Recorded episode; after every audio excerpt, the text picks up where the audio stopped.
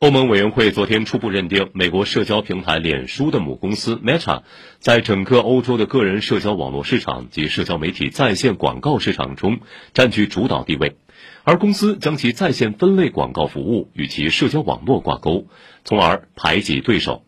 该公司还涉嫌单方面对在脸书或照片墙上投放广告的竞争性在线分类广告服务施加不公平的交易条件。